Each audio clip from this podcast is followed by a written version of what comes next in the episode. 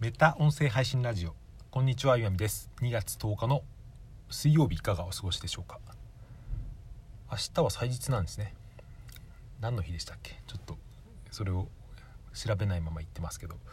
今日のクラブハウス観測日記って別に誰も求めてないかもしれませんけど雑談程度にお聞きいただければと思うんですがたまにすごい人が集まってるルームがあるなと思うとなんか芸能人とかが出てるんですよね。昨日はまあ芸能人じゃないけどあの新日本っていう本を書いたなんとかなんすいませんこれも名前があやふやですけどの方と、まあ、56人で市川海老蔵さんとかいたりですね。まあそういう面白い組み合わせで会話をしているとあっという間に5,000人に達するんだなと、うん。まあ、その話はなかなかあれかな？興味深かったかなと思うけど、うん、中にはですね知名度で人が集まってるなっていう部屋もあってこじるりさんってあれは僕テレビ見ないんで全くわからないんですけど多分なんかなんとか48系の元の人ですよね多分。あと鈴木紗理奈さんとかですね。あと誰がいたかな。クロちゃんとかいましたね。やっぱり朝ごはんは日本が美味しいよねとかそういう話を5,000人も聞いてるというのがですねなんか不思議だなと思ってすぐに退出してきたんですけど。アプリ使ってる方はご存知だと思いますけどクラブハウスはそのフォローしてる人がどっかしらのルームに入ったりとか自分でルームを開くとそれが通知されるんですよね、うん、僕はですねツイッターもそうですけどあまりその自分のタイムラインをですね、うん。まあ、汚したくないって言ったらなんか失礼な言い方になりますけどあんまりたくさんフォローしていると通知がバンバン来るじゃないですか。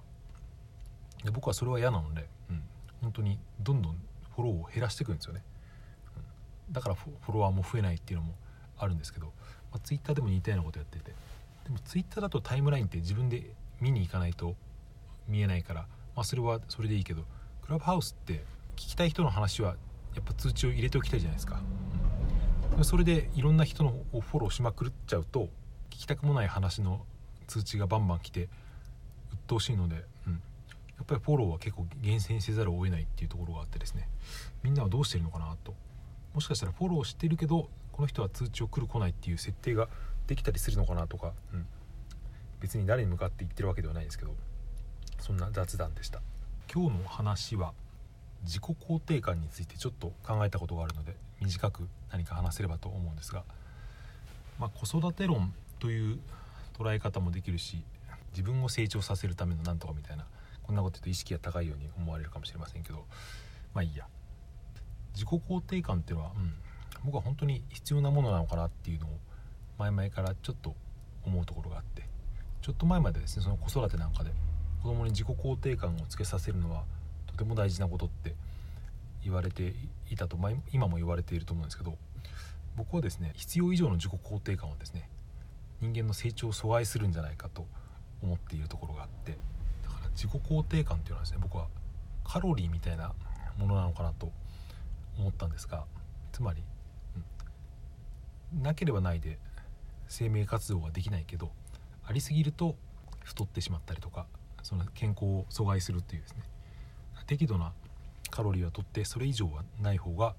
健やかには生きられるっていうですね。その程度のものなのかなと思います。だからといって全くないと人は健やかに生きられないので、うん、そのさじ加減というかそこが難しいところだなと思ってるんですけど。これはだから子育てっていうよりもそうですね。僕は割と自分事として捉えてるんですけど自分で思うに平均的より多分自己肯定感の高い人間だと思ってるんですけどこれはですねうん性別でくくるのはとても無意味なことだと分かりつつですねあえてこういう言い方をさせていただくとどちらかというとですね女性の方が自己肯定感が低い人が僕は多いなと自分の観測範囲では思うんですけどそれって何が影響するのかなって思うとですね、うん、別にその性差というか身体的なものは全く関係なくて多分環境だと思うんですよね、子育てをするようになって思うとやっぱり母親の方がですね子育てに子供と関わる時間は長くてですね母親はその同性の娘と対する時と異性の息子と対する時ってですねやっぱり差はあるってことはもちろん前提の上ででもどっちかというと同性の方にですね厳しくなる傾向があると僕は思うんですよね。その結果なのかなとか思ったりもしますが概して男の方が自己肯定感が高くなりがちと。別まあこれは良くも悪くもなんですけど僕結婚してまあ、妻に言われたりしてですね気づいたことでもあるんですけど僕の親ってですね、うん、結構褒め褒めるというか何、うん、ていうか割と親バカ的なところがですねあるっていうのをこの年になってもそういう部分があるみたいで僕はあまりもうだから関わらないだからってわけではないけど年に数回しか会わないんであまり意識することはないんですけど今となっては妻の方が僕の母親に会う機会が多いのでその節々からですね息子愛を感じるそうなんですよ、うん。まあ、そのせいなのかなと思いますがまあ僕はですね平均的よりはまそういう自己肯定感的なものが高いと。それはさっきも言ったようにいい時もあるけど、うん、なんか自分をですね律して何かを突き詰めようとか成長しようっていう時はですね阻害要因にもなるっていうことなんですよね。今日はやれなかったけどまあいいやっていう。できない自分でも好きになれちゃうっていう、まあ、そういうことですよね。あまりその自己肯定感が強くない人はできない自分を嫌いになるからそれを嫌いにならない。そのダメージを受けないように頑張るっていうですね、まあ、割とそういう自分に無知を震えるところがあると思うんですけど自己肯定感が高すぎると自分に無知を震えないと、うん、無知を振るわない結果大したことができないとしても、うん。まあ、それはそれでいいじゃないかっていうですね、うんまあ、それも悪いことではないですけど、うん、たまにそれが足かせになってるなと最近気づいたっていう。同じような考え方で自己効力感っていう言葉がありますけどセルフエフィカシーだったかな。なんかなんとかさんっていうカナダの学者の方が考案した考え方だった気がしますけど、うん、自己肯定感と自己効力感のその4証言の組み合わせがあって一番物事を達成できるのは自己肯定感が低くて自己効力感が高い人。僕はあまりその優秀ではないし割とダメな人間だけどでも頑張ればうまくいくっていうですね心持ちというかマインドセットの人の方が、うん、物事は達成しやすいです、逆に自己肯定感だけ高くて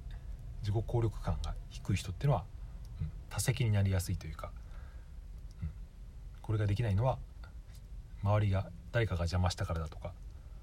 もっと広く言うと、うん、世の中が間違ってるからっていうかですね。外に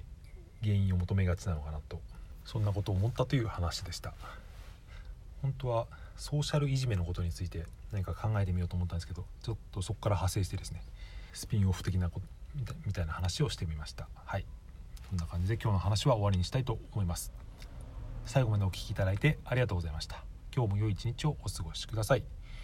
明日は配信できるかちょっと分かりませんがはい。お元気で。ありがとうございました。さようなら。